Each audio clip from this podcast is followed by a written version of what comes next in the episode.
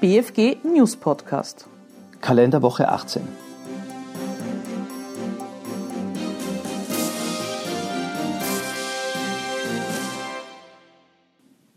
Registrierkassen. Ab Mai risikoorientierte Überprüfungshandlungen. Wien.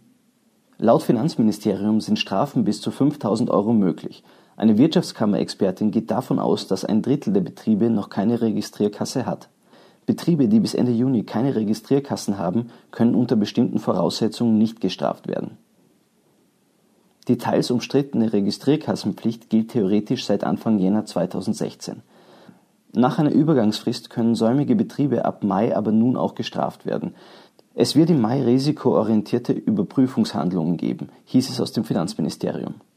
Unternehmen ab dem Jahresumsatz von 15.000 Euro je Betrieb, davon mehr als 7.500 Euro Barumsatz im Jahr, müssen über eine Registrierkasse verfügen Laut einem Urteil des Verfassungsgerichtshofs von Mitte März sind für das Überschreiten der Umsatzgrenze die Erlöse der ersten vier Monate 2016 maßgeblich und nicht Umsätze des Vorjahres.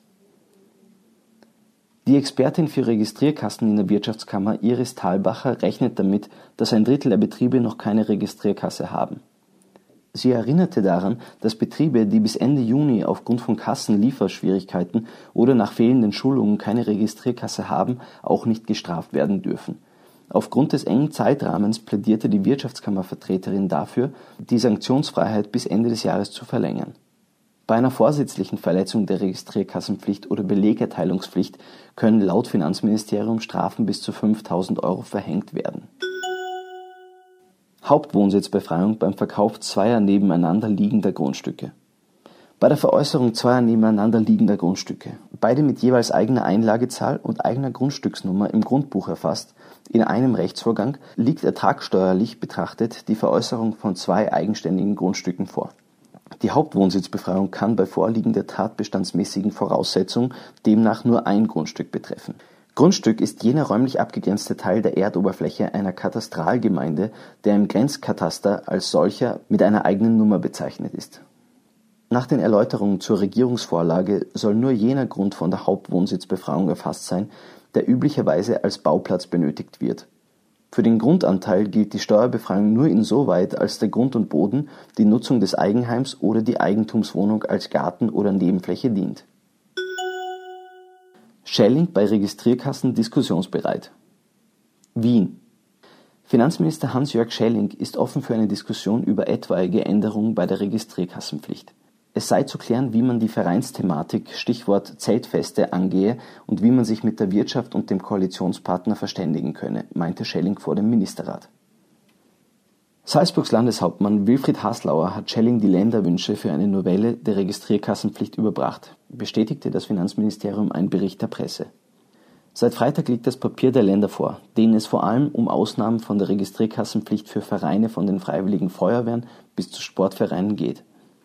Aber auch eine Erhöhung der Umsatzgrenze, ab der eine Registrierkasse geführt werden muss, von 15.000 auf 30.000 Euro ist ein Länderwunsch Weitere Anklagen gegen Hauptverdächtige beim Umsatzsteuerkarussell. Frankfurt Die Generalstaatsanwaltschaft Frankfurt hat Anklage gegen einen weiteren mutmaßlichen Haupttäter eines millionenschweren Umsatzsteuerbetrugs erhoben. Dem 56 Jahre alten Schweizer wird vorgeworfen, für den betrügerischen Handel mit CO2-Zertifikaten ein komplexes internationales Kontengeflecht aufgebaut und kontrolliert zu haben unter anderem seien Gesellschaften in der Schweiz und in Panama gegründet worden, wie die Justizbehörde am Montag berichtete. Dem Angeklagten wird vorgeworfen, rund 125 Millionen Euro Umsatzsteuer hinterzogen zu haben. Das Verfahren gehört zu einer Prozessserie, die seit 2011 zu einer ganzen Reihe Verurteilungen mit bis zu acht Jahren Haft geführt hat. In diesem Zusammenhang wird auch gegen sieben frühere Mitarbeiter der Deutschen Bank verhandelt Insgesamt soll die Tätergruppe den deutschen Staat 2009/2010 nach Erkenntnissen der Justiz beim Handel mit Rechten zum Ausstoß von klimaschädlichem Kohlendioxid um rund 850 Millionen Euro erleichtert haben. Über deutsche Gesellschaften wurden Emissionsrechte aus dem Ausland gekauft und im Inland über Zwischenfirmen weiterverkauft, ohne Umsatzsteuer zu zahlen.